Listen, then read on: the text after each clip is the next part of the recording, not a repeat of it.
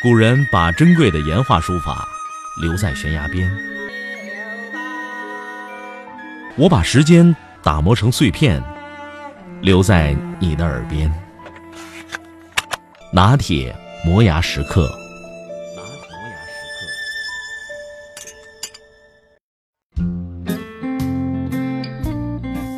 如果你问一个法国人，一个人年纪大了，但体力还行，还想再发挥点余热，那他该干什么去呢？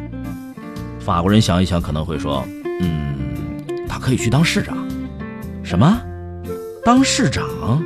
没听错吧？哎，法国人会很认真的对你说：“没听错，真的不是开玩笑。”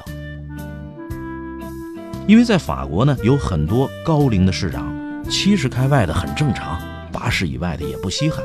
比如说，梅斯市的楼什市长今年八十一岁，马尔蒂格斯市的保罗·隆巴尔市长八十二岁，福孔杜开罗市的阿瑟利什利市长八十八岁，岁数都这么大了，还能当市长？哎，这就是由法国的特殊国情决定的。在法国呢，市长有两种当法，一种是实干型。要抓经济、搞建设、抓治安，这种市长大多数有政治野心的，需要干出政绩来，好往上爬。像萨科齐和希拉克在当市长的时候都是这么干的。而另一种呢，那是名誉型的，虽在其位却不谋其政，那些促进经济、搞建设的事情都放手交给手下的助理去做了。这就是为什么法国有那么多的政治家，一看履历都是当助理出身。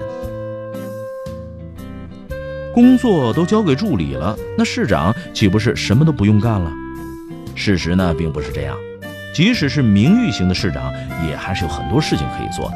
比方说，新人结婚需要市长主婚，慈善募捐需要市长致辞，公司开业大楼奠基需要市长主持剪彩仪式。